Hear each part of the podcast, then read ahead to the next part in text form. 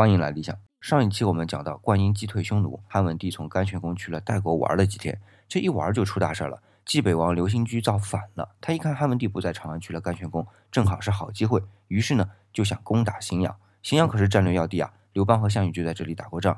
汉文帝一听说冀北王造反了，就赶紧让关婴来处理。关婴让名将柴武当大将军，领四路大军，一共十万人去平叛。到了荥阳城外，柴武派曾贺去攻打荥阳。同时，汉文帝下诏说，刘兴居是谋反，这是先定调子啊。再说，在荥阳的居民只要投降，一律赦免，哪怕是和刘兴居一起谋反的人也是一样。这样一来，到了八月，刘兴居自杀，其他一起谋反的人都赦免了。